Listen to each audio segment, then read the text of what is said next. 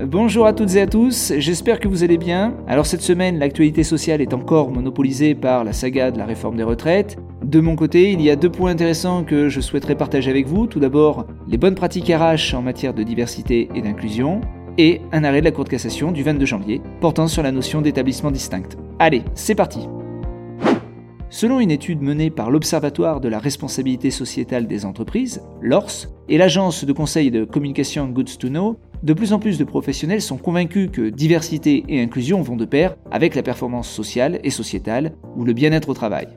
Aujourd'hui, le handicap et l'égalité professionnelle apparaissent comme les politiques RH les plus abouties de la diversité du fait de la législation en vigueur.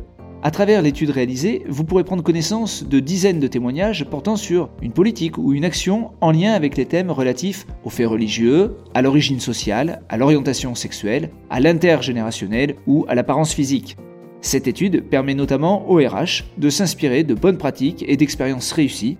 Je vous invite donc à la consulter et pour la trouver, il suffit simplement d'aller sur le site de l'ORS dans l'onglet Nos travaux.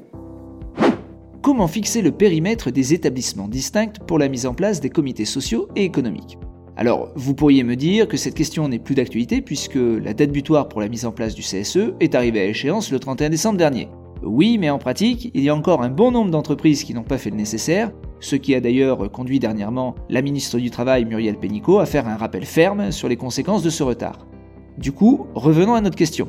Eh bien, lorsque vous organisez des élections professionnelles, le périmètre de mise en place des comités socio-économiques est fixé par accord collectif et, à défaut, par décision unilatérale de l'employeur. Dans le premier cas, les partenaires sociaux ont une totale liberté pour définir le périmètre. Le découpage peut donc se faire, euh, par exemple, par zone géographique ou par secteur d'activité. En revanche, dans le second cas, l'employeur doit fixer le périmètre des établissements distincts en tenant compte de l'autonomie de gestion du responsable de l'établissement, notamment en matière de gestion du personnel. Bien entendu, en cas de contentieux, vous comprenez que c'est cette notion d'autonomie de gestion qui est au centre de toutes les attentions. Eh bien, dans un arrêt du 22 janvier, la Cour de cassation est venue apporter un éclairage intéressant sur ce point. Dans cette affaire, il s'agit d'une société qui s'occupe de l'avitaillement et du stockage de carburant des avions dans six aéroports et qui décide de mettre en place des élections professionnelles. Des négociations s'engagent mais n'aboutissent pas à un accord et l'employeur va alors décider seul de mettre en place un CSE unique. En réaction, une organisation syndicale conteste cette décision, considérant qu'il y a six établissements distincts au regard de l'autonomie dont disposent les responsables des différents établissements. Alors, quels étaient les arguments en balance? De son côté, l'employeur considérait que les responsables en question n'avaient pas réellement d'autonomie dans la mesure où les décisions budgétaires et celles liées à la gestion du personnel étaient centralisées au niveau du siège.